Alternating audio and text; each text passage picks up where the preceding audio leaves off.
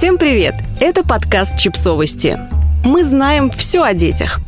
Почему не стоит поощрять детей едой и что делать вместо этого? Существует несколько типичных ситуаций, в которых родители охотно награждают своих детей сладостями. Вот они. За столом, для регуляции поведения, для регуляции эмоций. Понятное дело, что все дети любят сладкое, и до определенного момента все эти схемы будут исправно работать. Однако долгосрочный вред от их использования, как правило, оказывается весомее кратковременной пользы.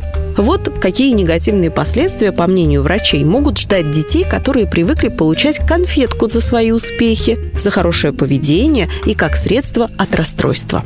Проблемы со здоровьем качестве награды родители вряд ли предлагают своим детям морковь или брокколи. Призовая еда, как правило, бывает не самой полезной. Это конфеты, мороженое, лимонад, леденцы или чипсы. Все хорошо в меру. И вот регулярное и частое употребление всех этих продуктов увеличивает риск возникновения кариеса, ожирения, недостатка питательных веществ и других проблем. Эмоциональное переедание – Поощряя ребенка сладким, родители устанавливают и закрепляют связь между радостью и едой. В будущем это может привести к расстройствам пищевого поведения. По старой привычке ребенок начнет заедать стресс или есть от скуки, чтобы хотя бы ненадолго почувствовать себя хорошо и радостно.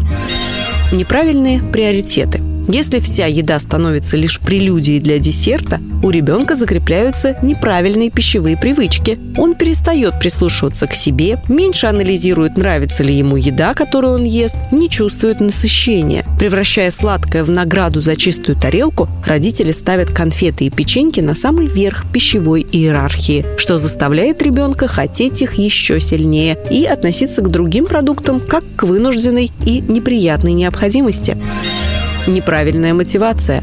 Многие родители хотят научить ребенка правильно питаться и принимать здоровые, взвешенные решения. Но сладости сложно назвать оптимальным воспитательным методом. Как показывает исследование, угрозы и подкуп – это лишь временная мотивация, которая не помогает ребенку в дальнейшем принимать самостоятельные решения. Невозможно научить ребенка питаться правильно, если родители регулярно манипулируют им при помощи сахара. Чем можно заменить сладкие награды?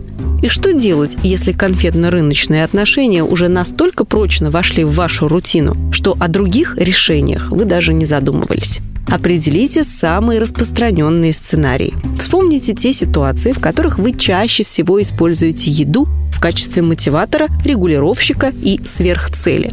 Может быть, вы привыкли поощрять своих детей сладостями за успехи в саду или школе? Может быть, вы привыкли мотивировать ребенка на выполнение бытовых задач при помощи сладостей? Отметьте для себя все эти случаи и проанализируйте, как часто они происходят.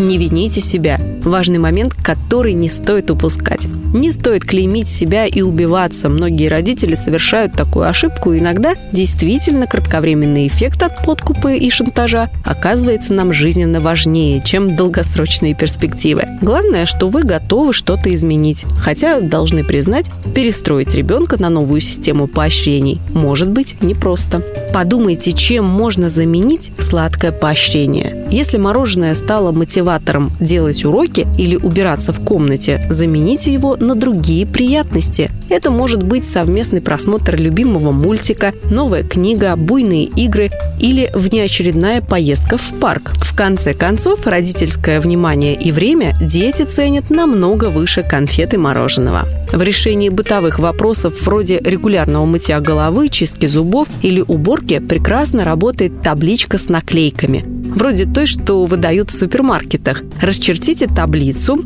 каждый ряд в которой будет заканчиваться подарком-сюрпризом. За каждое своевременно выполненное дело приклеивайте наклейку в графу таблицы. А когда наклейки дойдут до подарка, подарите ребенку что-нибудь, поездку в зоопарк, новый пазл, раскраску или любую другую игрушку в подходящей вам ценовой категории.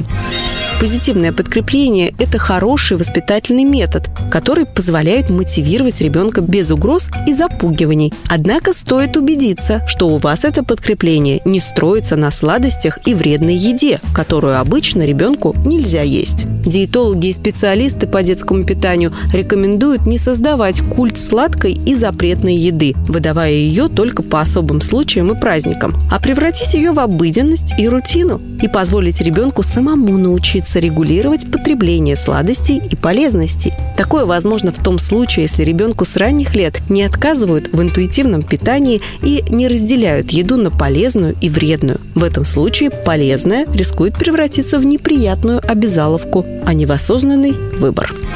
Подписывайтесь на подкаст, ставьте лайки и оставляйте комментарии. Ссылки на источники в описании к подкасту. До встречи!